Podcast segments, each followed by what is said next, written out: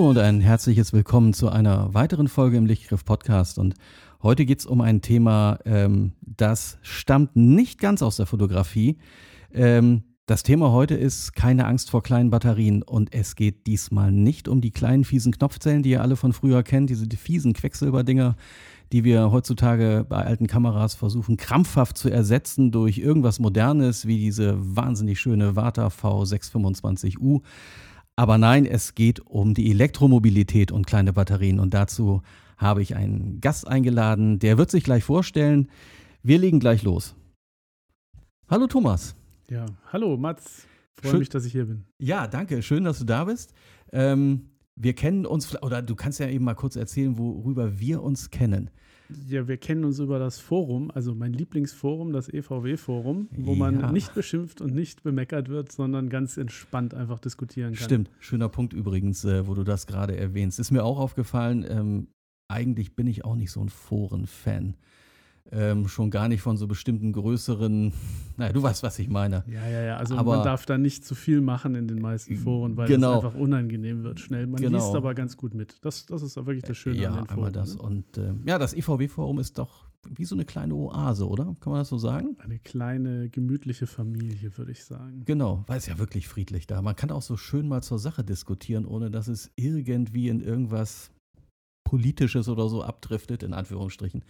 Ja, stimmt, darüber kennen wir uns. Und warum kennen wir uns wohl aus dem EVW-Forum?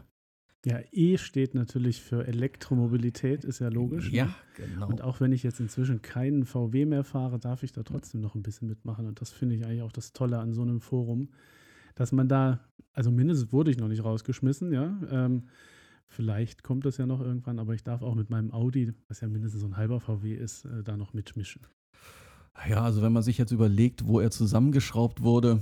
Ja, ist ja nur ein anderes ja. Kleid, ne? Und ich hatte ja mal einen VW. Das ist ja. Stimmt, genau. Das, wie ich überhaupt in diesem Forum gelandet bin. Denn wir zwei sind ja quasi in der Elektromobilität gelandet durch einen, ja, durch eine Ikone des deutschen Automobilbaus, was es ab 2013 dann auch in voll elektrisch gab, nämlich der E-Golf. Genau. Und bei mir 2018 habe ich damit angefangen. Genau, bei uns war es ein Jahr später. Und ähm, ja, unser Einstieg in die Elektromobilität, also deine wie meine, und äh, dementsprechend haben wir ja, glaube ich, relativ schräge Erfahrungen gemacht, so im Laufe der Zeit. Nämlich mit einem Auto durch die Gegend zu fahren, wo man netto 31,5 Kilowattstunden in der Batterie hat. So viel zum Thema kleine Batterien nämlich. Das heißt, äh, kreative Lösungen, wenn man, äh, aber eigentlich auch nur bei weiten Strecken, oder? Haben dich die, das ist jetzt so, so ein schönes Thema zur Einleitung. Haben dich diese 31,5 Kilowattstunden im Alltag jemals gestört? Hm, da muss ich leider mal sagen, ja. Einmal, da war wirklich schlechtes Wetter, Gegenwind, kalt, ja, und ich war mit meiner Frau unterwegs und da war der Vive Acceptance Faktor nicht so gut in dem Moment, ja, weil wir nämlich tatsächlich langsam machen mussten, um zur nächsten Ladesäule zu kommen. Das war nicht so toll, aber ansonsten, also vielleicht für diejenigen, die sich fragen, wie man überhaupt drauf kommt, einen E-Golf zu kaufen oder überhaupt ein elektrisches Auto, was nicht so weit kommt. Das lag eigentlich daran, dass ich äh, festgestellt habe bei den Verwandten, die wir öfter besuchen, dass es da eine Ladesäule gab. Und dann habe ich gedacht, ah, okay, okay, gut, die sind so 80 Kilometer, 90 Kilometer weg von uns. Kann ich da hin und zurück? Hm, wird vielleicht ein bisschen knapp, aber da gibt es ja eine Ladesäule. Und deswegen habe ich mich dann entschlossen, tatsächlich zu sagen, gut, dann kaufe ich einfach mal einen E-Golf und schau mal, wie man damit zurechtkommt. Und was soll ich sagen? Damit kommt man super zurecht. Im Winter muss man vielleicht mal laden auf so einer Strecke von ja, hin und zurück 80 Kilometern mhm. mit äh, hin und zurück 180 Kilometer, sorry, ähm, mit Bergen und äh, Tälern ja, und Autobahn. Aber im Sommer kommt man da auch äh, mit einer Batterieladung hin. Ja. Und dann hast du dir den E-Golf richtig absichtlich ausgesucht oder wie ist es ja, dazu gekommen? Ja, also das war halt so das Auto, was mir am besten gefallen hat nach der Probefahrt, muss ich sagen. Ich habe noch ein paar andere Autos ein bisschen ausprobiert, die es damals gab, aber äh, ja, ich bin auch vielleicht so ein bisschen VW geprägt, muss man mal ganz ehrlich sagen. Also ja, als Kind schon, ja, kann man sagen, glaube ich. Also mein Vater hatte auch immer Audi oder VW. Lustig, ja, bei uns war das so ein ganz klein bisschen anders. Meine Pendelstrecke sind halt schon immer, jetzt schon seit, oh Gott, die Jahrzehnte lassen wir mal weg, aber schon seit ganz, ganz langer Zeit eben genau immer 21 Kilometer hin, 21 Kilometer zurück. Und ähm, mir war eigentlich schon klar, 2013, als wir den quasi letzten Familienkombi gekauft hatten, dass der Nachfolger davon garantiert kein Verbrenner mehr sein würde. Also das, das hatte ich mir so, so irgendwie so fix, das hatte ich mir so einfach so vorgestellt und gedacht, na gut, ein Tesla kannst du dir nicht leisten, so ein Model S, ne? Und ähm, ja, und irgendwann kam dann dieser glückliche Zufall übrigens. Ähm, also wir haben den Golf ja nicht neu bestellt, wir haben den ja quasi vom Händler so weggekauft, weil er da so, also er stand nicht wirklich rum, sondern wir hatten den als Werkstattersatzwagen. Und ähm, pikanterweise, äh, wir hatten damals in der Familie noch einen Audi, den hatte ich in die Werkstatt gefahren, der musste aufgrund eines etwas unglücklichen Skandals hatte der eine Rückrufaktion vom Kraftfahrtbundesamt und wenn wir den nicht umgerüstet hätten, wäre er dann zwei Monate später stillgelegt worden. Viele Grüße an Audi. Vielen Dank für diese komischen Querelen. Aber ähm, die hatten den als Ersatzwagen und ich fand den auch ohnehin interessant und hatte schon beim Vereinbaren des Termins gesagt, seht mal zu, dass ich mit diesem Golf mal eine Spritztour machen kann. Ja, und glücklicherweise haben die aufgrund von fehlenden Ersatzteilen brauchten die insgesamt fünf Tage, um den äh, Audi von seinen komischen Abgasproblemen zu befreien. Und in den fünf Tagen sind wir E-Golf gefahren. Und das ist dann leider so eskaliert, dass wir das Auto nicht wieder abgegeben haben. Ja, das ist ja eine schöne Geschichte. Ja. Das ist eine total schöne Geschichte. Wir haben dann auch gedacht, so Elektromobilität, das müssen wir jetzt mal ausprobieren. Ja, also wenn man schon mal so ein Elektroauto hat, ne, was machen wir? Wir fahren an die Küste so richtig schön, wir probieren das mal aus, ähm, ob wir da irgendwie an die Nordseeküste kommen und wieder zurück und haben das dann tatsächlich auch gemacht. Und witzigerweise, das hat an diesem Erstkontakt-Wochenende alles total funktioniert, ohne irgendwelche Probleme. Ihr habt dann natürlich auch den Weg zum Büro ausprobiert und diese 21 Kilometer sind ja lächerlich für so ein Elektroauto. Und hat dann nur festgestellt, wow. Also zum einen, ähm, ja, das Fahrerlebnis in so einem Elektroauto ist ja was ganz anderes. Ne? Ja, wenn also, die Reifen quietschen, wenn du an der Ampel nur losfährst. Nein, natürlich nicht. Das macht man natürlich naja, mal zum Spaß, aber ähm, es ist einfach schön mühelos, gleichmäßig. Ja. Man muss sich nicht Mühe geben zu schalten. Es ruckelt. Also, nix. das ist halt das Ich Tolle, muss dazu ja? sagen, die ersten zehn Minuten mit dem Elektrogolf waren ein absolutes Negativerlebnis. Das lag aber an folgendem. Also, wie gesagt, ich hatte mich dann in das, oder andersrum, der Verkäufer, ähm, muss man mal lobend dazu sagen, die waren damals schon sehr weit, auch so als Eigeninteresse. Du merkst einfach, wenn so ein Verkäufer sich auch oder so ein ganzes Autohaus sich selber für Elektromobilität interessiert. Ähm, die waren schon so in der Kenntnis, wie so ein Elektroauto funktioniert, sehr, sehr weit. Also teilweise sind die damals schon weiter gewesen als viele andere Autohändler heute. Da hast du aber Glück gehabt. Ja, Bei mir und, war das nicht so ein und, Jahr davor. Ähm, und der Verkäufer hat mir eine ellenlange Einweisung, so, aber der war auch richtig Feuer und Flamme. Der kannte jede einzelne Bedienung von dem E-Golf, kannte der auswendig. Fand ich total faszinierend. Er hat einen super guten Eindruck gemacht, der Typ. Aber, um das mal eben vorauszuschicken, der hatte am Ende seiner ganzen Erklärung, war der äh, bei den Fahrmodi stehen gebliebenen Eco Plus. Hm. Und dann war der quasi vorbei und sagte so, und jetzt gute Fahrt. Ne? Und dann bin ich losgefahren und in den Eco-Plus-Modus.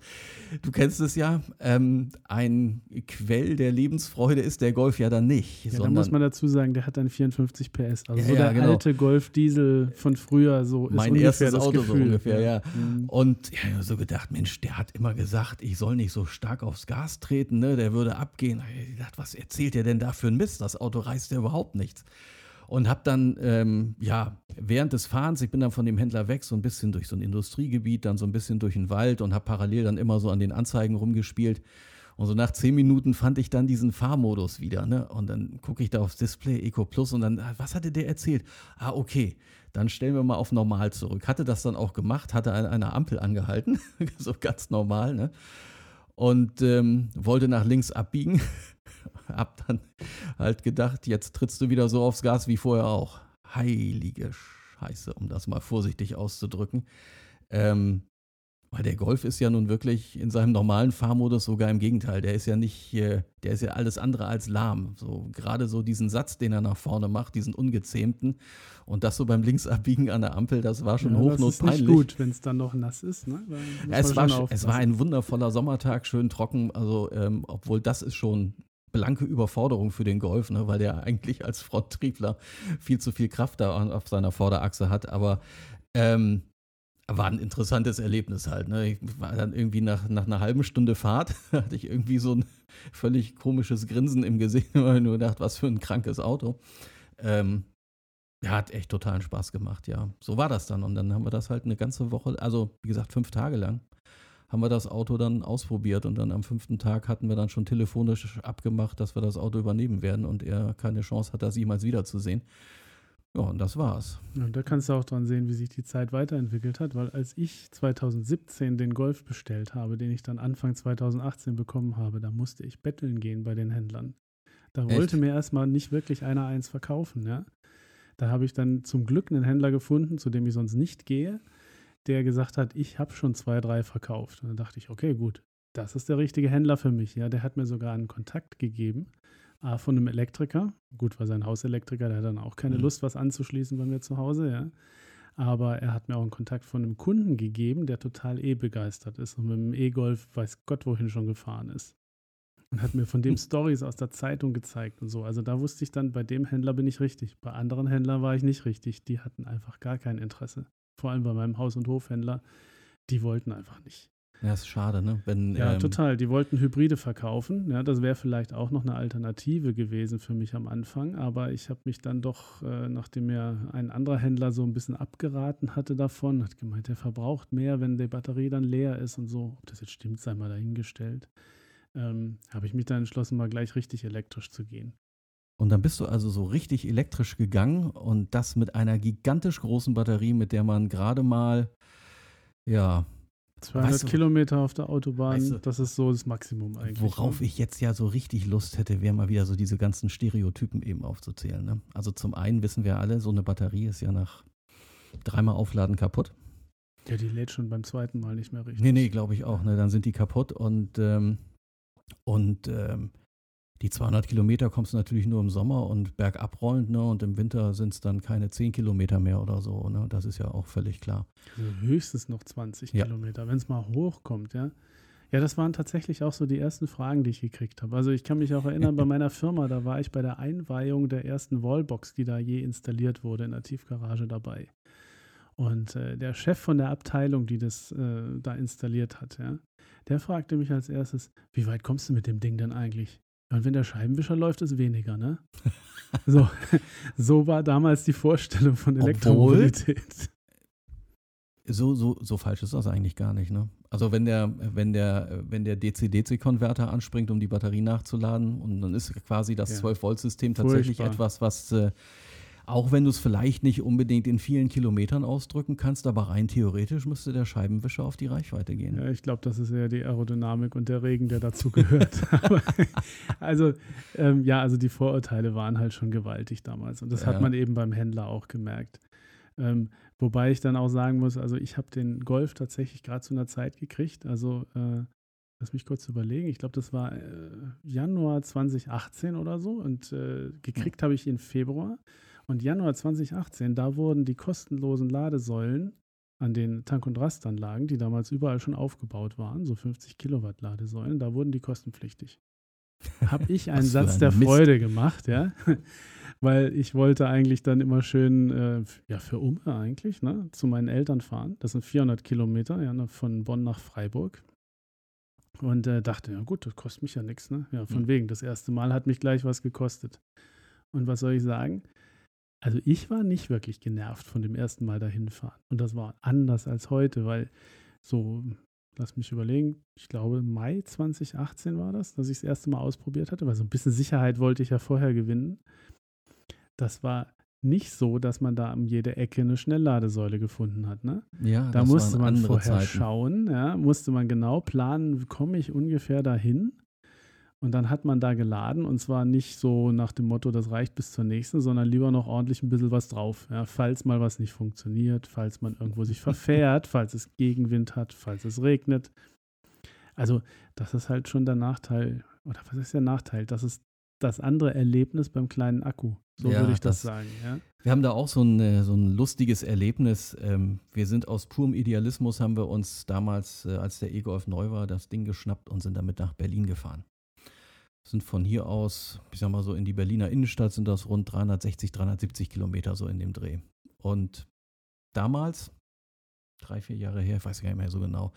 Jedenfalls hatte man auf dieser gesamten Strecke gab es genau zwei DC-Lader zwischen Pferden und Berlin. Also ja, kann, man, kann, man sich, kann man sich gar nicht mehr vorstellen, dass das, nee, nee, rein theoretisch drei, aber das ist jetzt eine, eine, eine ja, jetzt wird es ein bisschen speziell. Ähm, also im Prinzip damals war das äh, Leerter See äh, auf der A2, dann eben äh, in, in, in der Nähe von Magdeburg, Hohenwarsleben, ne? den, äh, den äh, ähm, ja, heute Ionity Allego Tesla. Ähm, damals äh, gab es da auch Ionity und es gab äh, bei Burger King einen, ähm, einen, ich weiß gar nicht, wer den da hingestellt hat, ich glaube NBW, so ein 75 kW, ähm, so, so einen einfachen, schmalen Alpitronic da, ne? Mhm. Und ähm, aber halt alles an diesem einen Standort. Und dann gab es irgendwann nochmal auf so einer, den haben wir auch irgendwann mal ausprobiert, an so einer Raststätte kurz vor Berlin, ähm, ein Lader. Da muss man echt sagen, wer den aufgestellt hat, muss die Elektromobilität hassen, weil da hatte man einen, einen Parkplatz umfunktioniert, ähm, vor dem du eigentlich nicht stehen konntest. Das war so eine schräg angelegte Parkbucht und dann war allerdings dieser Lader mit so Metallpfosten eingekleidet. Und egal wie du an diesen Fasten rangefahren bist, das Kabel war einfach zu kurz. Also ich musste zum Schluss diagonal vor dieser komischen Ladesäule über zwei Parkplätze stehen, um dieses kurze Kabel überhaupt ins Auto zu kriegen.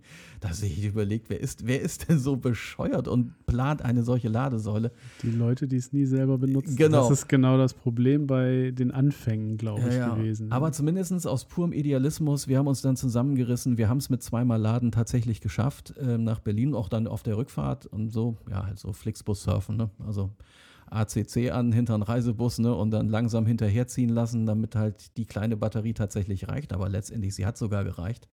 Und die Durchschnittsgeschwindigkeit war gar nicht mal so schlecht. Das war eigentlich das Schlimme dabei, weil wir sind halt zu einem Zeitpunkt gefahren an so einem Wochenende, wo alle anderen auch fahren. Das heißt, letztendlich sind wir nur ganz normal im Verkehr mitgeschwommen. Ähm, du wärst auch mit dem Verbrenner nicht schneller gewesen. So einfach mal dazu sagen, weil du kommst ja nicht schneller voran. Wenn die A2 voll ist, ist die voll. Ne? Dann nützt dir dann nützt dir weder eine Riesenbatterie noch ein Riesentank irgendwas. Ähm, jedenfalls, ähm, ja, das war, das ist nur wenige Jahre jetzt her. Heute, ich habe spaßeshalber ja neulich mal geguckt, heute sind zwischen hier und dieser Haustür und dem Berlin, und Berlin-Zentrum sind 67 DC-Ladestationen direkt an der Autobahn. Ja, was beweist das? Ihr könnt eigentlich anhalten, das Biopäuschen machen, wo ihr wollt und ihr findet da mit ziemlicher genau. Sicherheit eine Ladestelle, wenn sie frei ist, einfach anstecken. Nein, du kannst also heute, selbst mit dem Golf, wenn du Lust drauf hast, einfach Vollgas oder Vollstrom fahren. Da musst du halt öfter mal anhalten. Das ist überhaupt, aber du brauchst dir gar keine Gedanken mehr zu machen. Du kannst auch sowas, und ich sage, das sage ich sowieso mal ketzerisch, Ladeplanung kannst du eigentlich vergessen mittlerweile. Also in Deutsch, innerhalb von Deutschland in jedem Fall, weil bei der Dichte an Ladeinfrastruktur, was du entlang der Autobahn hast, wenn du da jetzt wirklich noch der Meinung bist, du müsstest eine Strecke akribisch vorplanen.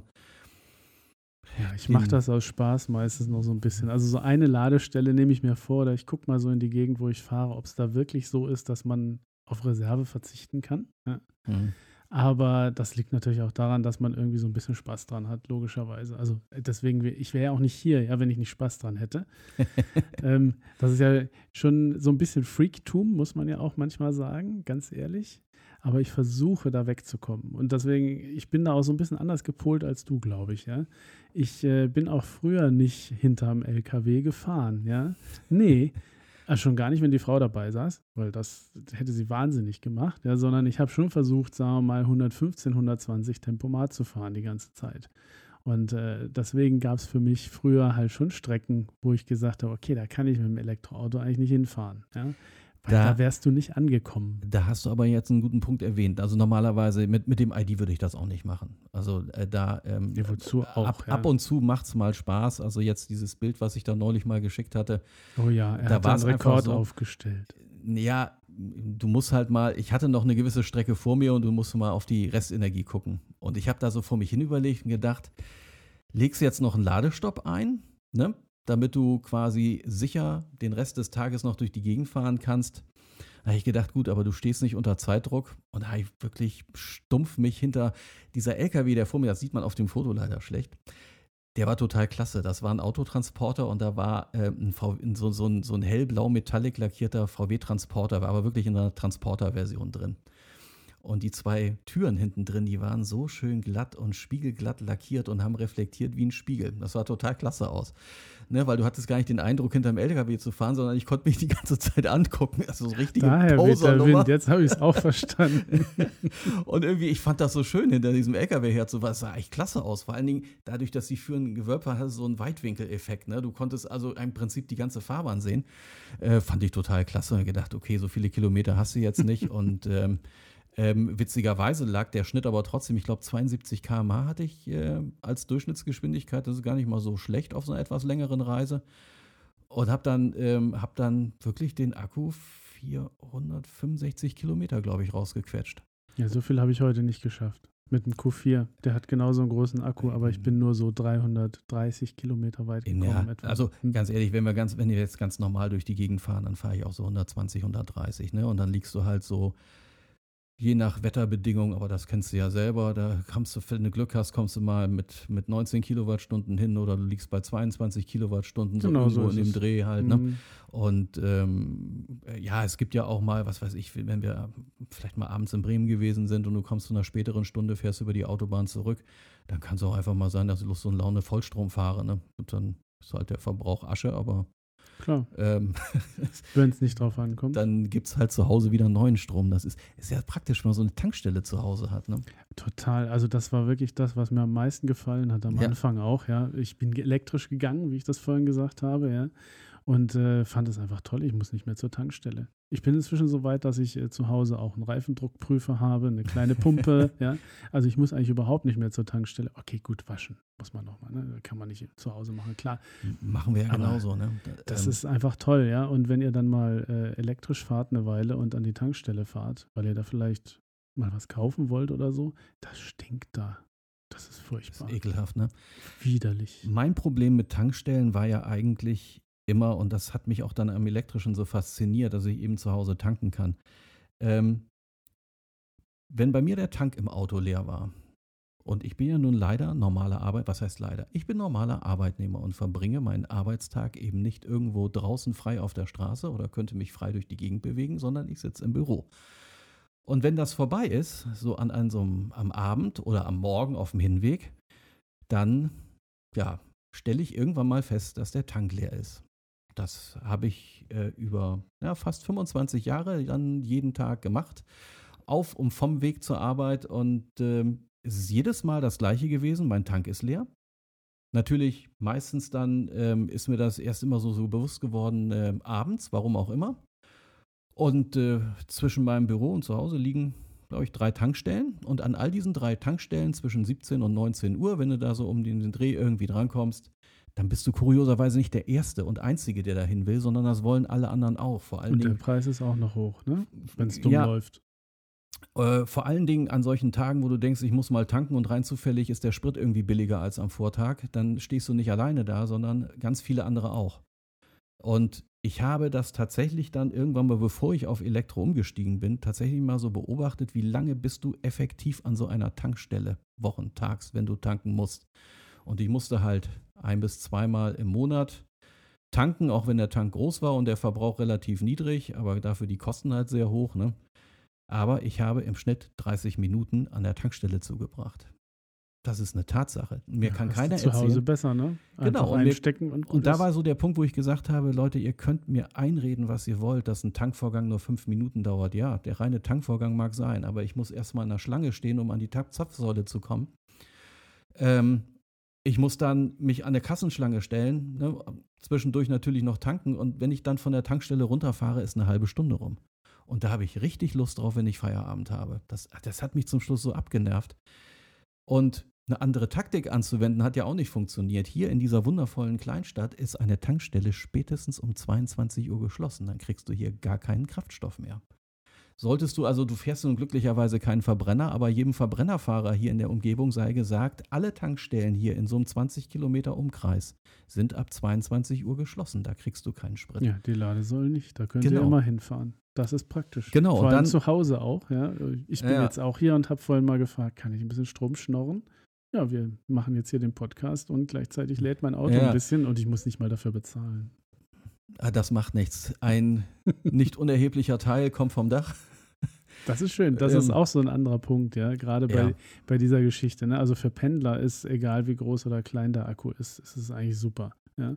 Ihr fahrt halt zur Arbeit, ihr Wenn du zu Hause laden kannst. Das ist eine Voraussetzung, die natürlich erfüllt sein muss. Oder, so wie das jetzt zum Beispiel bei mir in der Firma ist, dass da viele Ladesäulen oder Wallboxen installiert werden. Ja, das werden. ist natürlich klasse. Also da wir haben jetzt zum Beispiel gerade 150 Stück werden installiert im wow. Parkhaus. Das ist wirklich beeindruckend. Allerdings nicht, dass ihr jetzt denkt, ich kriege das geschenkt. Nein, da muss ich auch bezahlen. Ganz normal mit einer Ladekarte oder einem anderen Ladevertrag. Das ist ja okay, aber hauptsächlich, Hauptsache, du hast die, die, die Möglichkeit äh, im Büro. Das finde ich total klasse. Genau. Diese, diese Voraussetzung muss man natürlich schon haben, ja, wenn man es als Pendler wirklich benutzen will. Aber wenn ihr die Lademöglichkeit zu Hause habt und im Endeffekt reicht auch eine Steckdose über Nacht, eine ganz normale, ja.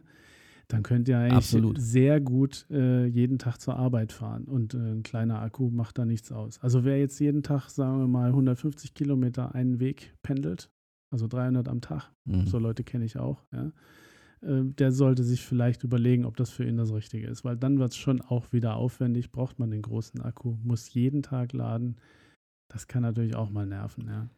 Ähm, ich habe ja mein Berufsleben begonnen in Hamburg. Habe allerdings immer noch hier in Pferden gewohnt. wie viele Kilometer sind das? Ach, wie viel das effektiv waren, weiß ich gar nicht mehr so genau. So, also wir hatten ja unser Büro in Norderstedt, also das ist ja noch ein bisschen hinter Hamburg. Äh, ich glaube, so eine Strecke waren immer so knappe 120 Kilometer. Das ist ganz schön weit. Hin und zurück, ne? 240 Kilometer, aber das war noch halt, das ist noch, da, da gab es noch keine Elektroautos zu kaufen. Das mhm. ist schon, das ist leider schon ein bisschen länger her. Ähm, aber mir ist das noch so gut in Erinnerung. Also in dem Kontext, glaube ich, ähm, hätte ich mich schwer getan, auf ein E-Auto zu setzen.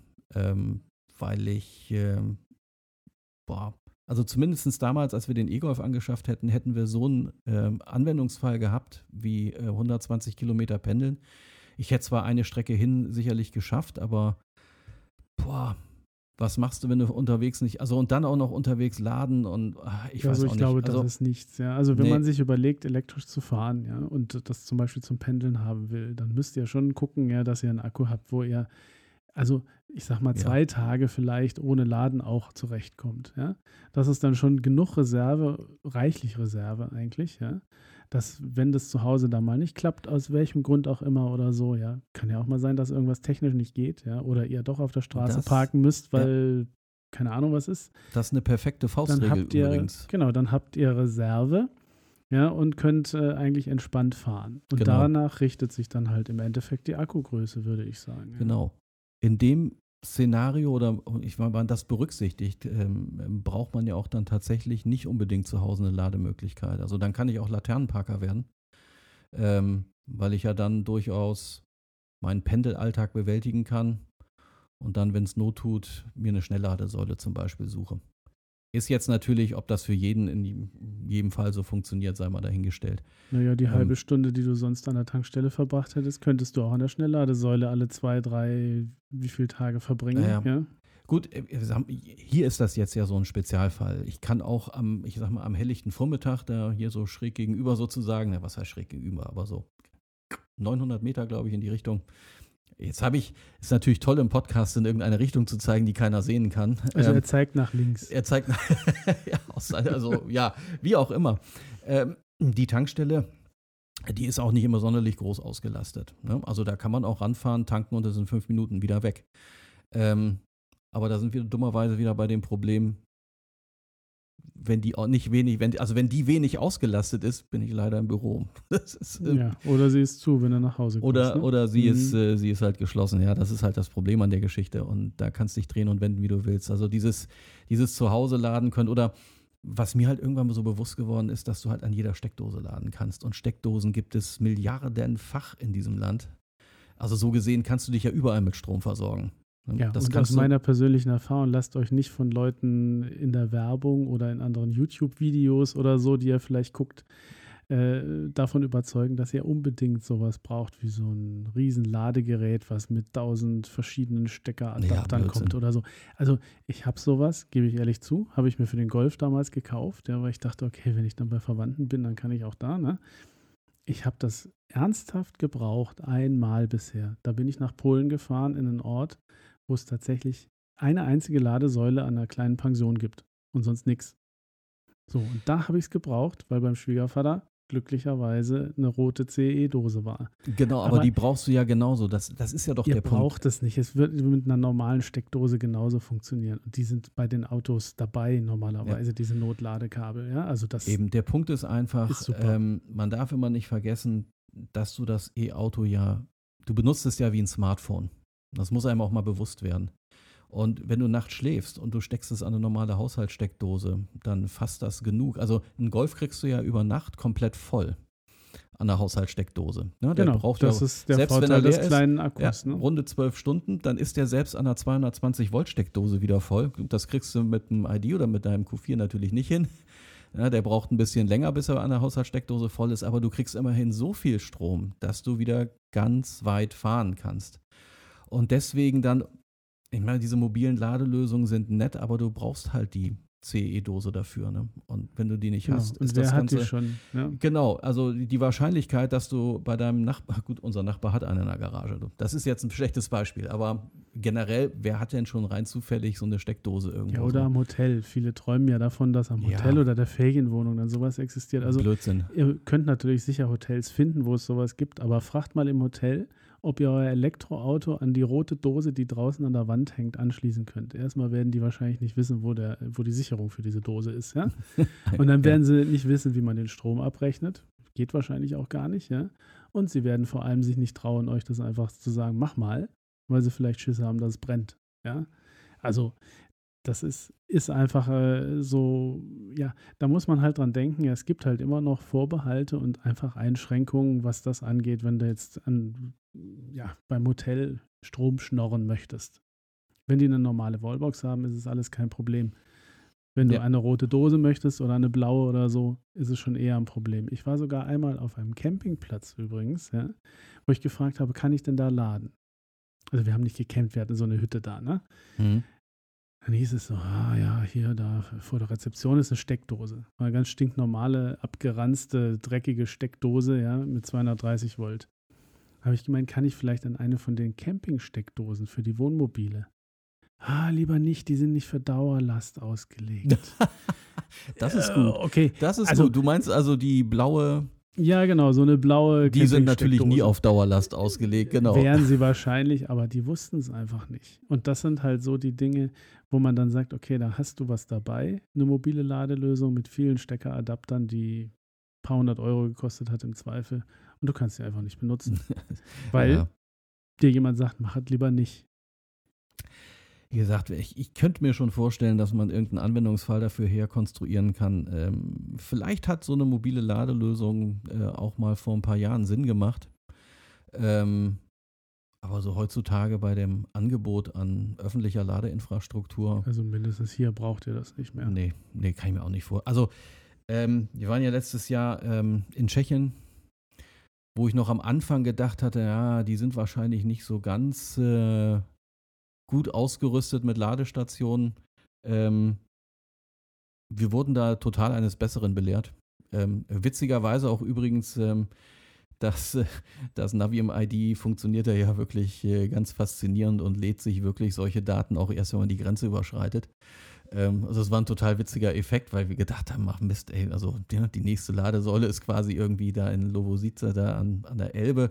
Ah, die nehmen wir auch ganz prima und rundherum ist ja gar nichts. Und als wir die Grenze überschritten haben, macht es im Navi-Display so plopp. Hey, so Heidi Witzka, was ist denn hier los? Das sieht ja genauso aus wie du uns. Also ähm, äh, fand ich irgendwie so ganz erheiternd eigentlich dann festzustellen, dass äh, äh, auch in Tschechien man sich null Gedanken machen muss, wo man Strom herbekommt. Äh, übrigens für alle, die mal in Prag Urlaub machen. Ähm, die Stadt Prag hat, was Ladesäulen angeht, einen unglaublich coolen Pragmatismus hingelegt. Die haben sich also gedacht, wir haben ja überall in der Stadt so Stromverteilerhäuschen stehen, ne? so, so Verteilerdinge haben wir. Wir kennen ja sowas auch, was hier in der Gegend rumsteht. Und die haben stumpf von außen einfach äh, ein Typ-2-Kabel angeschlagen. Ja, das ist doch auch mal eine schöne Idee. Ähm, Solange keiner drüber du, stolpert auf Jetzt fragst du dich natürlich, nö, das hängt ja direkt an, an, an, dem Häuschen dran. Die haben dann teilweise so Parkflächen um das Häuschen drumherum gemalt, sieht manchmal echt obskur aus. Und da man das nicht abrechnen kann, kriegst du den Strom einfach so. Das ist schön. Hast du in den ganzen Satellitenbereichen rund um, um die Prager Innenstadt, hast du diese Dinger stehen und da kannst du einfach ran und laden und prima. Und das war's. Jetzt hat Mats gerade so einen Kreis gezeigt, den ihr nicht gesehen habt, der mich wieder auf die Idee bringt, ja, dass wir vielleicht nochmal zu dem großen oder kleinen Akku zurückkommen. Ja, kurz. stimmt. Ja? ähm, also hatte ich ja vorhin schon gesagt, ja, ihr müsst für euch selber entscheiden, was die richtige Größe ist. Wenn ihr nur pendeln wollt, ist wahrscheinlich ein relativ kleiner Akku super. Hauptsache, das Auto lädt dazwischen auch mal wieder schnell, wenn ihr das mal braucht. Gibt aber natürlich auch wieder Anwendungsfälle, wo ihr vielleicht in die Gegend fahrt, wo es nicht so viel Ladeinfrastruktur gibt. Und auch heute gibt es das noch. Also ich kenne es jetzt zum Beispiel Definitiv, aus Polen, ja. ja. Wenn ihr da hinfahrt, da wird es besser, muss man ganz ehrlich sagen. Aber es ist auch so, ja, äh, also man muss schon ein Auto haben, was jetzt etwas mehr als 200 Kilometer weit kommt mit einer Ladung. Sonst steht ja. ihr da möglicherweise irgendwo in der Pampa und kommt nicht weiter oder müsst irgendwo eben an eine normale Steckdose gehen und 20 Stunden also warten. Das wollt ihr natürlich nicht. Grundsätzlich braucht man ja nun wirklich keine Angst vor einem kleinen Akku zu haben. Wenn man jetzt wirklich nur so im Alltag und auf so kleinen bis mittleren Strecken unterwegs ist, finde ich, funktioniert so eine in Anführungsstrichen winzige Batterie wie im E-Golf hervorragend. Also ich, problemlos. Ist, also genau, das ist so unglaublich problemlos. Äh, vor allen Dingen, wenn man dann das Auto nach all den Jahren, also bei uns ist es jetzt so, und das finde ich total faszinierend, der hat jetzt 60.000 Kilometer drauf. Man merkt nach meiner Berechnung nicht, dass die Batterie auch nur ein Kilometer an Leistungsfähigkeit sozusagen verloren hätte. Also der erreicht immer noch die gleichen Reichweiten wie er am Anfang. Das, also ja, mag sein, dass es eine Degradation gegeben hat. Äh, in Zahlen umrechnen könnte ich die nicht, wenn ich ihn jetzt leer fahre und wieder auflade. Dann kannst du ja ausrechnen, ne, wie weit du da kommst, vor allen Dingen, wenn er dir dann seinen Durchschnittsverbrauch anzeigt. Das ist immer noch so wie am ersten Tag. Also da ist quasi. So war das bei meinem Golf auch ja, nach vier Jahren, als ich ihn also zurückgegeben vier habe. Vier Jahre, 60.000 Kilometer haben mhm. dieser Batterie absolut gar nichts ausgemacht. Wenn ich jetzt das jetzt hochrechne, weiß ich nicht, wie viele Millionen Kilometer. Ich hatte, glaube ich, mal ausgerechnet, ähm, nach dem White Paper von Samsung, wo diese äh, Samsung SDI, wo die Zellen herkommen, ne, die sagen ja, wenn du die in diesem Fenster, wie auch Volkswagen das ja vorschreibt, also gemacht hat, ich weiß, ich kann das mal raussuchen, falls dich interessiert. Irgendwo hatte ich mal von Samsung SDI ein White Paper zu diesen Zellen und die haben gesagt, ähm, wenn du die, die oberen sechs und die unteren sechs, irgend sowas in der Richtung Prozent Kapazität nicht ausnutzt, und das macht das BMS im Golf ja. Ne? Deswegen hast du ja diesen Unterschied zwischen Netto und Brutto.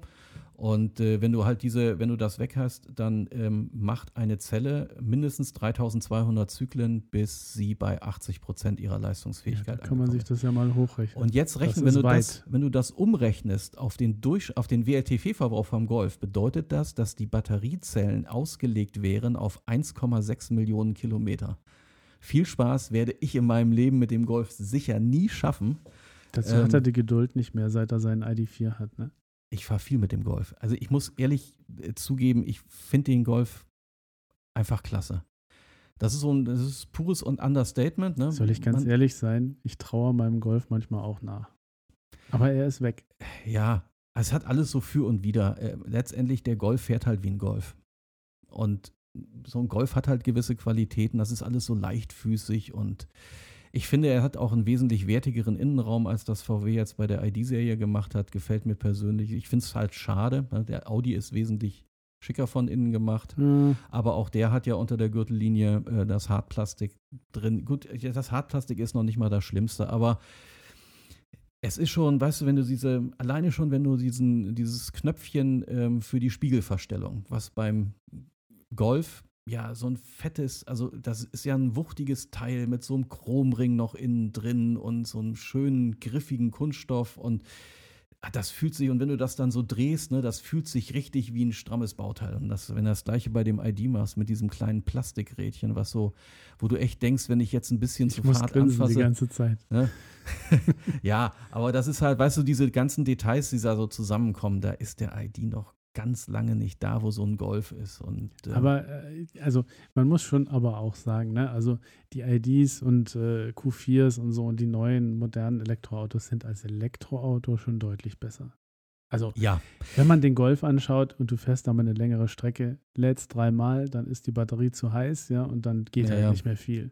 Das ist bei unseren neuen Autos natürlich anders. Da habt ihr die, die Kühlung direkt dran angeschlossen. Da könnt ihr 10, 20 Mal hintereinander, wenn ihr so viel aushaltet am Tag, ja, könnt ihr schnell laden. Das ist gar kein Definitiv. Problem, ja. Natürlich, also andere Qualitäten sind ein bisschen verloren gegangen, ja. Die Autos sind groß, sie sind schwer, logischerweise, weil größere Klar. Akkus drin sind, fahren nicht mehr so leichtfüßig. Schnell sind sie Wobei- immer noch, aber wenn ihr wobei, um die Ecke also- wollt, das ging mit dem Golf besser. man kann natürlich auch nicht so ein SUV und die Platzverhältnisse sind ja nicht gerade gering in so einem großen MEB. klar. Das kannst du natürlich nicht mit dem Golf vergleichen. Ne? Und äh, das wäre auch schon ein bisschen unfair und das ist natürlich auch klar, dass es da einen Gewichtsunterschied gibt. Ja, ähm, vielleicht sieht man das auch immer so. Der Golf ähm, war und ist unser erstes Elektroauto. Das ist vielleicht auch immer noch so ein bisschen was Besonderes und für uns funktioniert der halt im Alltag absolut perfekt. Und äh, da gäbe es auch überhaupt keinen Grund, den abzugeben. Und ich mag den einfach. Ich kann es ja noch nicht mal, vielleicht weil mein erstes Auto, also so ein bisschen hat er mich an mein allererstes Auto war ein Golf. Ähm, ein Golf 2, quietschgelb, stammte ursprünglich vom ADAC Ich hatte einen weißen Golf Oh. 2. und äh, 450 PS Diesel, das war also richtig. 55 PS Ne? Benziner. Also so viel wie der E-Golf im Wow. Eco-Modus, ja. Aber ich hatte ja auch damals nur Reichweiten von um die 100, vielleicht mal 200 Kilometer, weil ich mir als armer Student einfach den Sprit nicht leisten konnte. Dann immer schön für 5 Mark getankt ne? und mich, mir dann echt überlegt, wie weit ich mit dem Auto überhaupt fahre, bevor ich wieder, ne? Äh, bevor Stell dir vor, wir hätten einfach an die Steckdose bei den Oh, Eltern anschließen können. Das hätte der Traum- Papa doch nie gemerkt, ja. Ja, also wie gesagt, als mein, äh, mein Sohn dann mit Autofahren anfing, hat er ja ein Jahr lang den Golf gefahren, äh, bevor er sich seinen eigenen gekauft hat. Ähm, und dann ging das hier zu Hause los. Das, das hatte sogar, äh, ich, hoffentlich hört er das nicht, also manchmal war ich echt kurz davor, ihm den Hals umzudrehen. Ne? Also ich weiß noch, da kommt der hier mit dem Golf angefahren, rammt den in die Steckdose und greift nach dem Schlüssel von dem ID. Ich so, was hast du jetzt denn vor? Ja, beim Golf ist die Batterie leer, jetzt fahre ich mit dem anderen weiter. So, jetzt rackt's aber aus, ey. Das kann doch wohl nicht wahr Er sein. hat begriffen, wie man es macht. Ja, ja.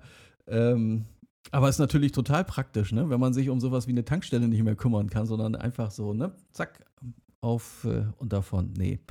Aber bei so einem Elektroauto muss man ehrlich sagen, also das ist zumindest so meine, so für den Alltag eine kleine Batterie ist also überhaupt kein, das, kein Problem. Um, um die freie, nee, kleine, keine Angst vor kleinen Batterien, das war ja quasi so die Einleitung zu dem Thema. Absolut nicht. Muss man nicht haben, wenn man den passenden Anwendungsfall dafür hat. Ansonsten würde ich halt immer sagen, so ein, das ist so meine Faustregel, die ich immer gerne jedem mitgebe. Ähm, so ein Auto muss, wenn es so ein kompletter Verbrennerersatz halt sein soll, ne, dann musst du damit unter allen Bedingungen, Sommer wie Winter und auf der Autobahn und mit einem normalen Tempo, eine 300 Kilometer Etappe fahren können. Würde ich auch sagen. Das Ja, ist mal so ein guter Wert. Dann hast du nämlich genau diesen Punkt, also für uns jetzt, ich bin noch nie jemand gewesen, A, fahre ich grundsätzlich nicht wirklich schnell. Also ich bin auch vorher nicht so 120, 130, vielleicht mal zum Überholen ein bisschen schneller, aber ansonsten, ich bewege mich halt nicht Dito bei mir. Wesentlich 130 eigentlich. durch die Gegend, also ganz normal. Ähm, ne, der bundesdeutsche Durchschnitt liegt ja nach wie vor bei 122. Ähm, deswegen kann man sich jetzt, also was halt laut Messungen so im Durchschnitt auf so einer Autobahn gefahren wird.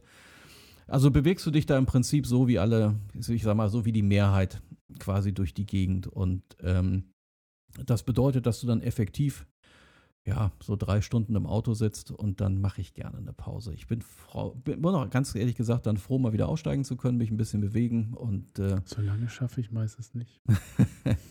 ja, man wird älter, ne? Die Etappen werden immer kürzer sozusagen. Nein, ich muss mir die Beine vertreten, Ach so. selbstverständlich. Ne? Ansonsten kann ich dir nur einen Katheter empfehlen. Nee, Hilft auch. darüber wollte ich jetzt eigentlich nicht sprechen. Auch die gibt es schon, äh, da gibt es auch ganz nette halt, Beutel, halt, die halt, man- zurück, zu, zurück zum Thema, zurück zum Thema. Genau. Jedenfalls, wie gesagt, diese 300 Kilometer Etappen, glaube ich, das ist eigentlich das, was man richtig gut fahren kann, inklusive des Nachladens. Und wenn man dann ein hinreichend modernes Auto hat, was dann auch, und das finde ich mit dem Update, was es jetzt beim ID gegeben hat, wirklich geil, die Ladegeschwindigkeit. Also es ist krank. Teilweise. Ja, das ist wirklich super. Das Das ist genau so ein Punkt, ne? Kleine Batterie, wenn das Auto schnell nachlädt, dann könnt ihr Ja. damit auch super fahren. Das hat Genau. äh, Mats ja gerade gesagt. Wie viel waren das hier nach Berlin? 67 Ladepunkte oder so? Oder Schnellladestationen, Parks, wie auch immer. Also, wenn ihr ein Auto habt, was schnell lädt, ja, dann könnt ihr das auch mit einer kleinen Batterie machen. Übrigens, da könnt ihr das euch wär- was sparen. Das wäre fast sogar noch ein Gebrauchwagentipp, denn ähm, du kannst dich sicher noch, noch daran erinnern an die erste Generation von dem Hyundai Ioniq. ja, Ne? Also vor allen Dingen diese zweite Variante, dieses Facelift mit der etwas größeren Batterie. Ähm, die ist zwar ja noch kleiner als im Golf mit, was war es, 26 Kilo, 28, glaub 28 ich, ne? Kilowattstunden oder sowas. Aber der konnte ja mit bis zu 70 Kilo, oder kann, ne? ähm, wenn man ihn gebraucht kauft, kann man sich so ein Ding ja zulegen. Der kann ja bis zu 70 kW ziehen. irgendwas um den Dreh war es. Ja, ja, genau. 75 Das ist so. ja, das ist ja, das heißt, der kann ja relativ bizarr schnell laden. Und wenn ich jetzt weiß, zwischen Pferden und Berlin sind so dermaßen viele Ladesäulen mittlerweile, da kannst du mit dem Ding ja, ehrlich gesagt, du kannst ja Vollgas mit dem Ding schroten. Und so schnell wie der auflädt, dann fährst du halt alle 100 Kilometer mal äh, eben schnell ran und machst wieder Strom rein und den Aber Rest gib ihm. Versteht uns jetzt nicht falsch. Das ist natürlich nicht für den täglichen Betrieb auf 300 Kilometer Strecke gedacht. Ja. Nein, Da nein. werdet ihr verrückt. Das ist eher was, wenn ihr dann in Urlaub fahren wollt. Vielleicht Ja, noch, genau. noch eine Sache, ist eigentlich dann schon wieder ein anderes Thema. Ja, anderer Podcast, würde ich sagen. Da haben wir heute wahrscheinlich nicht die Zeit heute dafür. Aber äh, lasst euch nicht von der Werbung immer so ja, reinlegen, ja, tolle Top-Ladeleistung, ja, aber wenn ihr dann hinfahrt, dann muss die Batterie im optimalen Temperaturfenster sein, die Außentemperatur muss stimmen, der Lader muss passen und ihr solltet vorher auch nicht zu schnell gefahren sein, damit sie nicht zu heiß ist, die Batterie. Oder, Sache- oder nicht zu langsam fahren, das gilt. Also wie auch immer. Also das ist auch so ein Ding, wo ich jetzt sagen muss, wenn ich ein Auto hätte, was so empfindlich ist auf Fahrweise und Außenbedingungen und was auch immer, ja, das würde mich auch wahnsinnig machen. Und da kann die Ladeleistung so toll sein, wie sie mag. Für Ja. mich wäre es nichts. Deswegen stimme ich mal zu. Mit der Software, die gerade drauf ist auf den Autos, die wir beide haben, mindestens, da bin ich bestens bedient. Also wirklich bestens bedient. Also ich habe jetzt, ähm, um das nochmal rauszuhauen, also das hat mich selber total verblüfft. Da kam ich aus Berlin zurück ähm, und ähm, hatte mir dann so gedacht, da hatte ich die Software relativ frisch drauf. Muss auch ehrlich zugeben, ich hatte das, ähm, ähm, ich hatte die ja im, im Winter drauf bekommen und äh, da ist ja naturgemäß die Ladeleistung und durch die niedrigen Temperaturen jetzt nicht so berauschend hoch, obwohl diese neue Ladekurve ja ganz pfiffig ist und die, die fängt dann niedrig an und wird immer höher, anstatt Aber sie heizt einfach. Also das Ja, klar, Auto der heizt die Batterie, Genau, der, während der heizt die ladet. Batterie und dann, wenn du dann mal so den Carscanner mitlaufen lässt, dann merkst du halt, irgendwann kommt zu der Punkt, wo die Batterie dann über die 20 Grad geht und dann geht ja auch die Ladeleistung nach oben. Und äh, unterm Strich hast du vielleicht mal im schlimmsten Fall, wenn es jetzt draußen, halt mir mal so festgestellt, du hast irgendwie so um die 0 Grad, echt doofes Wetter draußen und fährst mit einer kalten Batterie. Das ist auch ganz wichtig an Schnelllader. Dann hast du halt vielleicht das Problem, dass du wirklich effektiv 10 Minuten länger stehst, als du es im Sommer getan hättest.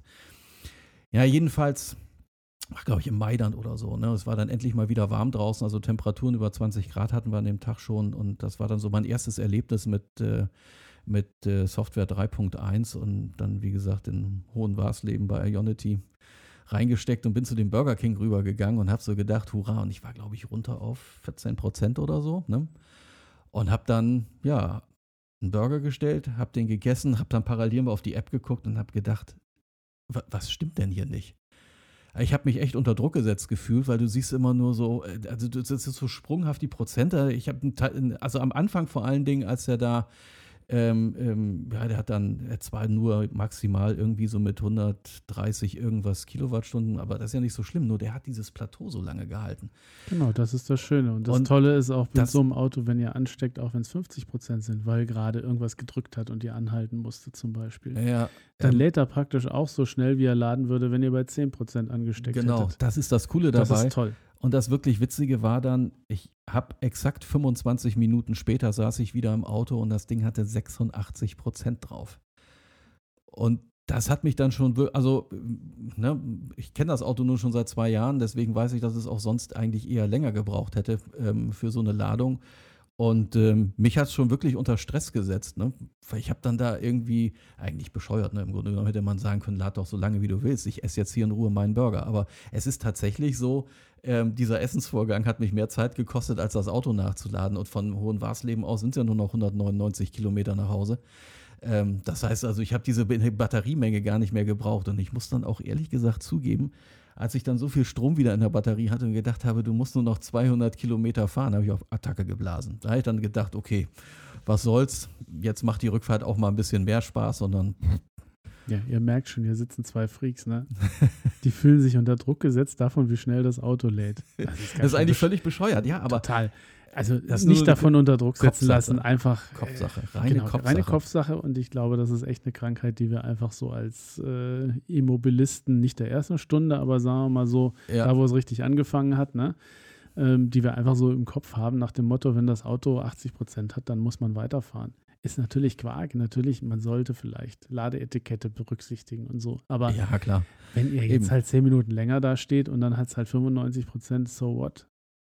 Ja, aber ich kann mich noch so grob dran erinnern, der ähm, waberte immer noch bei 50 Kilowatt rum, als der bei 86 Prozent war. Also wenn die Temperatur ja, das, so das, was oben kommt. Hm. Wenn die, wenn die Temperatur richtig stimmt jetzt bei der neuen Software, ne? Und du hast also jetzt also bei dir, das, das Laden ist wirklich, also das, was wo früher mal äh, Kritik geäußert wurde, muss man jetzt ehrlich gesagt sagen. Also da kann man übrigens, auch wenn es jetzt nicht das Thema kleine Batterien ist, aber ähm, die Verbesserungen, die in diese Software reingekommen sind, seitdem ich das Auto habe, muss ich echt sagen, die sind gut.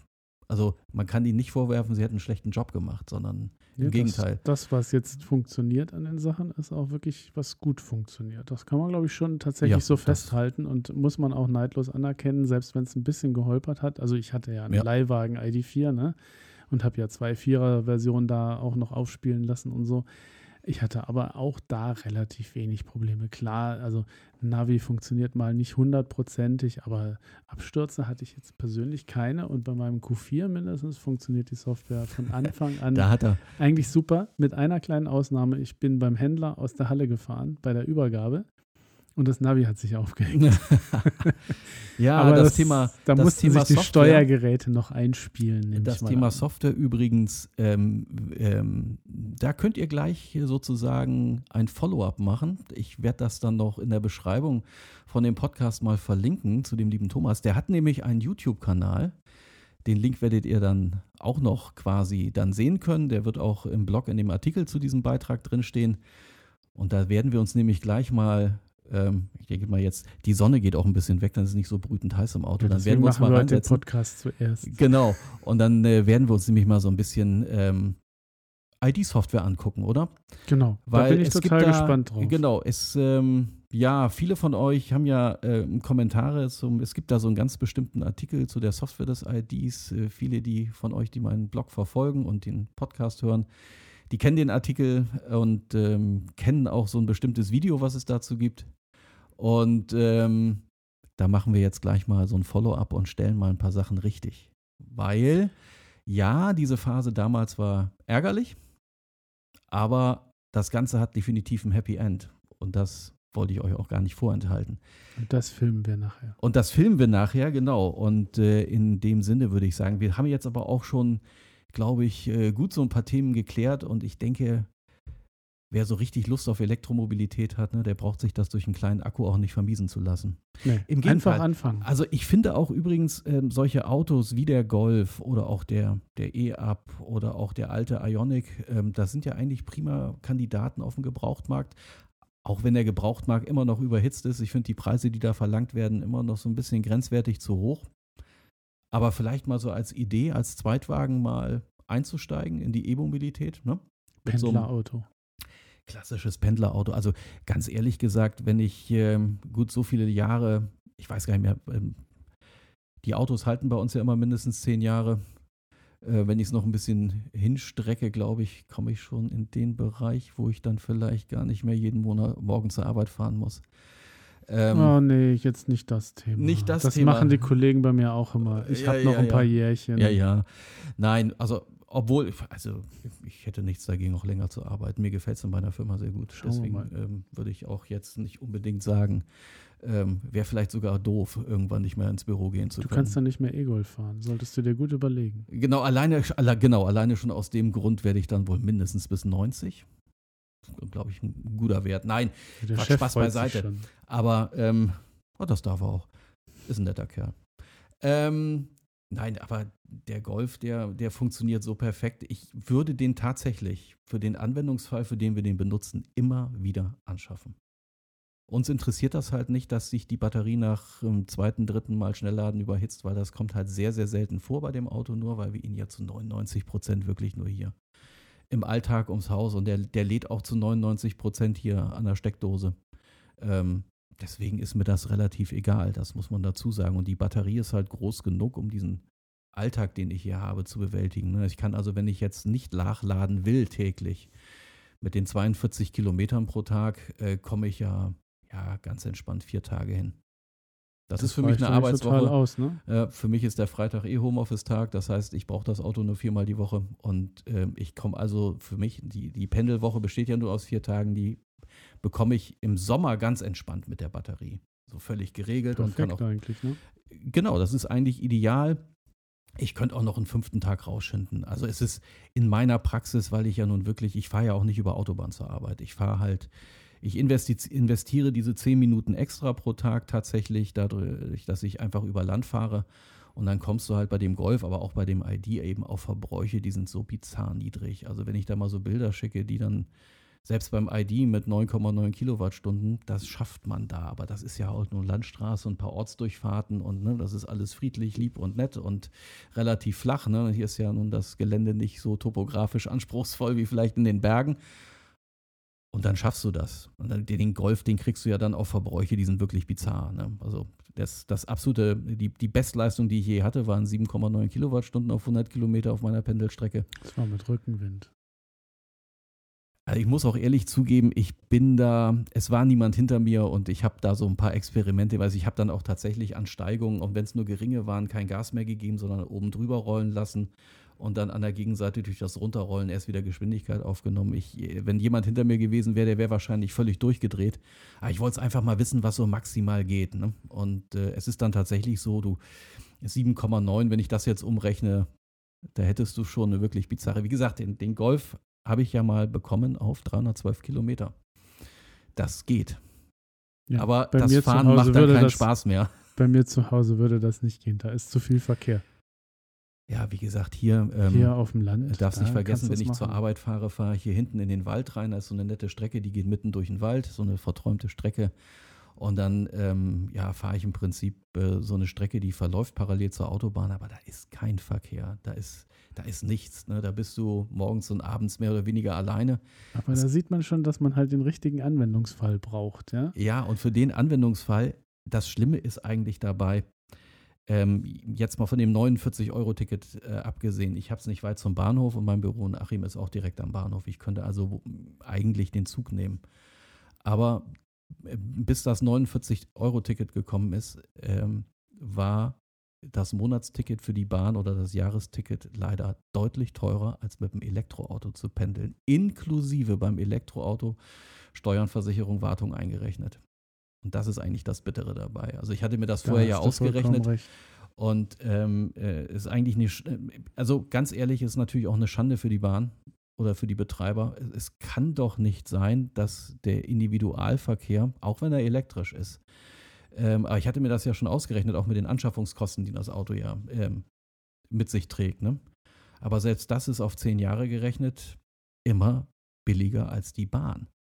Ähm, also, sorry, ähm, das muss halt anders werden. Bei uns ist halt so ein Spezialfall hier in diesen, diese Tarife sind halt komisch. Also die, die Tarife in diesem Verkehrsverbund, die gehen davon aus, dass Bremen im Zentrum sitzt und dann sind da so Ringe drumherum gemalt mit Tarifzonen. Und du musst halt, äh, der Fahrpreis richtet sich nach übersprungenen Tarifzonen. Das kennen wahrscheinlich viele hier. Und äh, das ist ein so absoluter Schwachsinn. Äh, ich kann zu dem gleichen Preis, kann ich zum Bremer Hauptbahnhof fahren.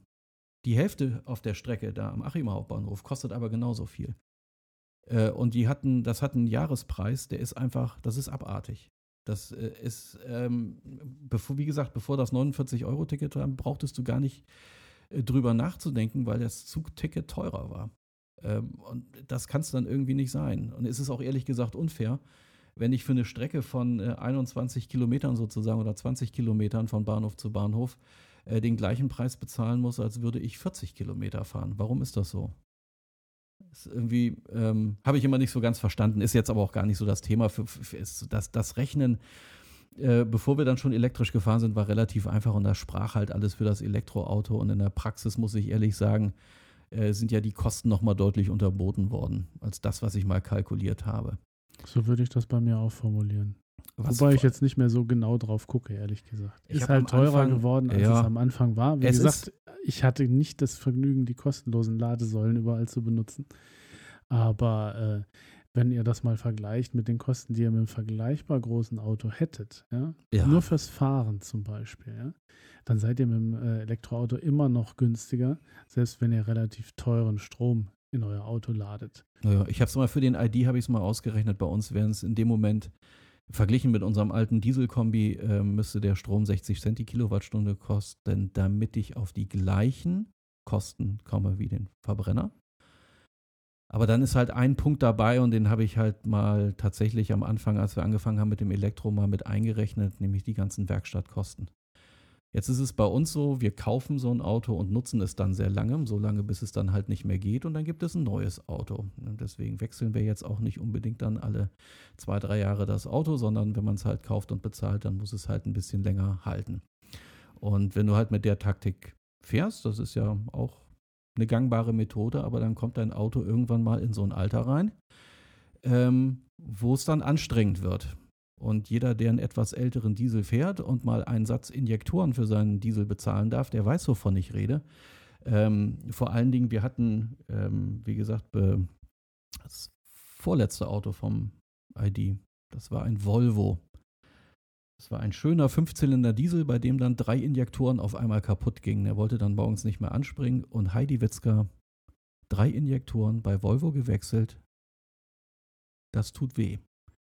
Weil so ein Injektor kostet alleine schon Ersatzteilpreis 900 Euro. Kannst du dir mal grob zusammenrechnen, was das kostet?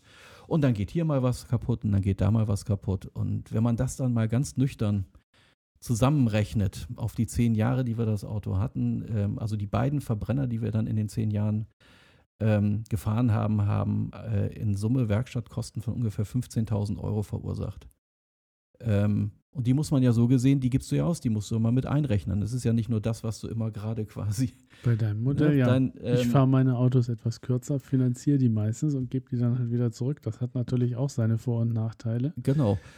Aber das ist eben klar. so, aber das muss man alles mal eben, das, du musst es halt mit einrechnen, dass du eben diese Werkstattkosten hast und einen Verbrenner aufgrund seines Aufbaues und dieser vielen Verschleißteile, die in dem Antriebssystem drin stecken äh, ist halt gerade, wenn die Dinger älter werden, wird der Spaß relativ teuer. Jetzt könnte man sagen, gut, irgendwann ist die Batterie auch fällig. Gut.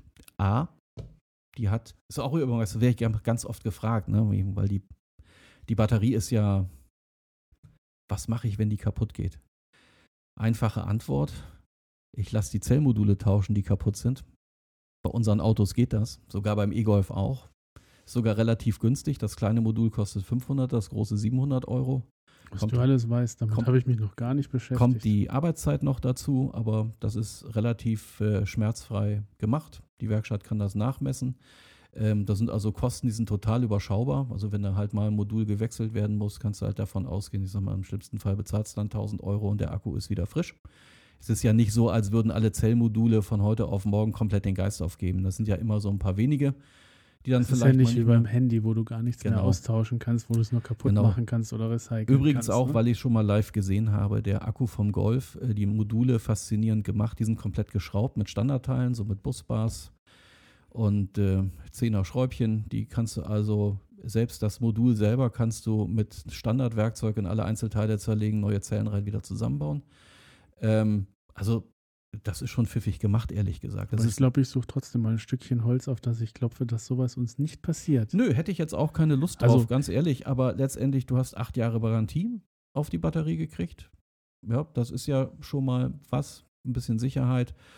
Und ähm, letztendlich, du musst mal, also ich, mein Sohn hat mir mal Ersatzteilpreise vorgelesen, was heute ein Austauschmotor bei Volkswagen kostet. Da kriegst du Atemnot.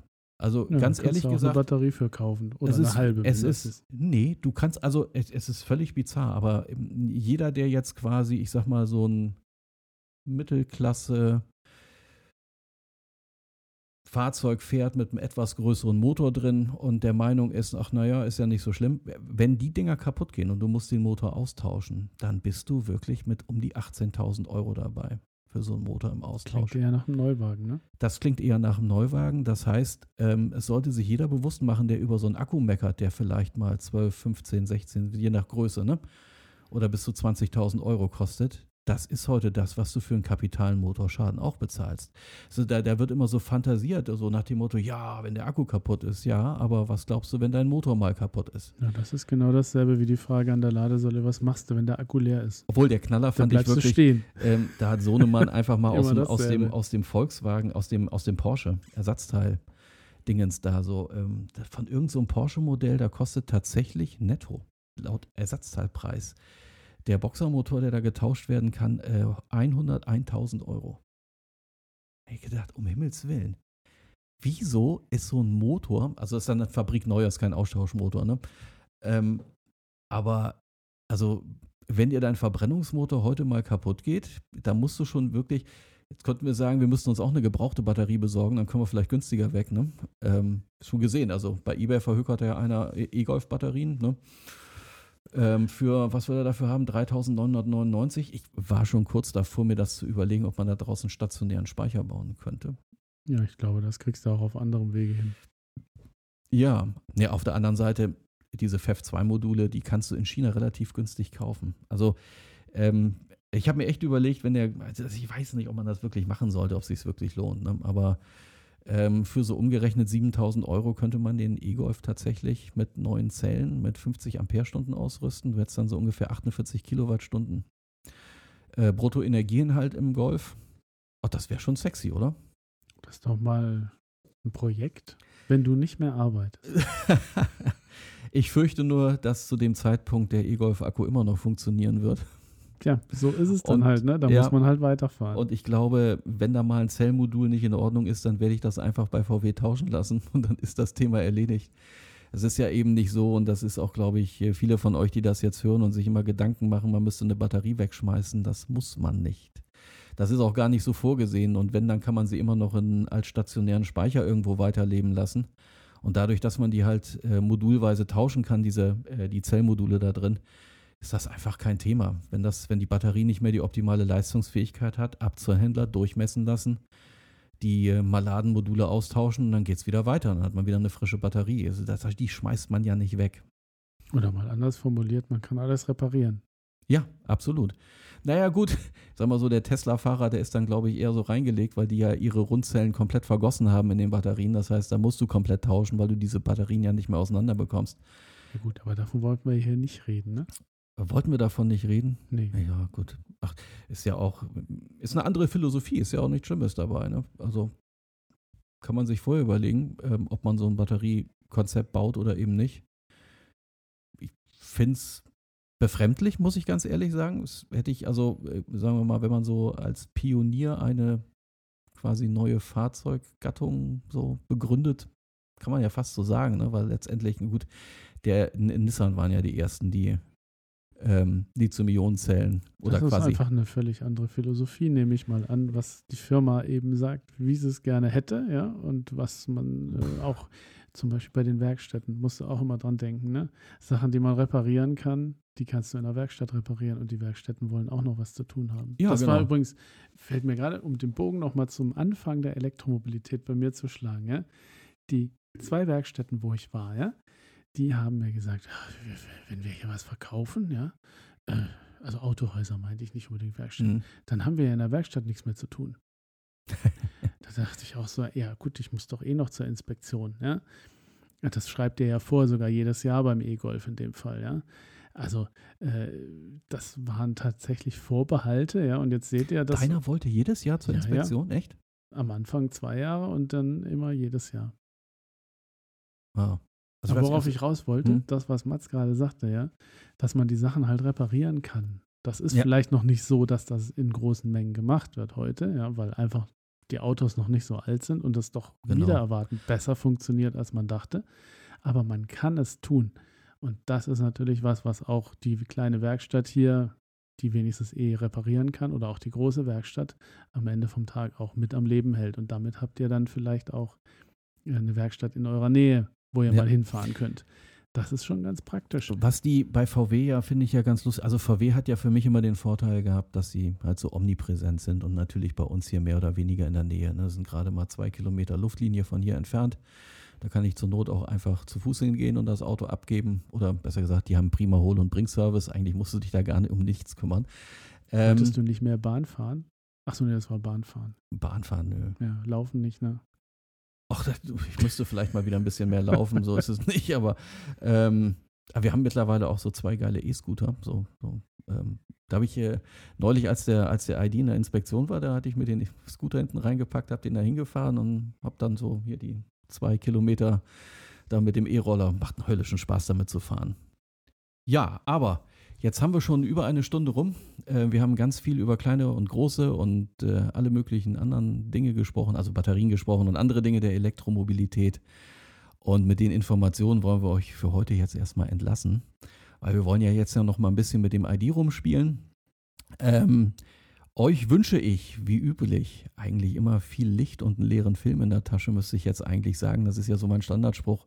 Heute würde ich eher sagen, immer eine volle Batterie, oder? Was meinst du, Thomas? Also ich würde sagen, fahrt weiter elektrisch, falls ihr schon fahrt. Wenn nicht, leiht euch was aus und versucht's mal. Unbedingt. Genau. Außerdem kann man äh, eine wundervolle alte Messsucherkamera mit einem Elektroauto viel stilvoller durch die Gegend fahren, als mit so einem knatternden Verbrenner, oder? Äh, äh. Wahrscheinlich schon. ja, absolut. Also, in dem Sinne, macht es gut und bis zum nächsten Mal. Tschüss.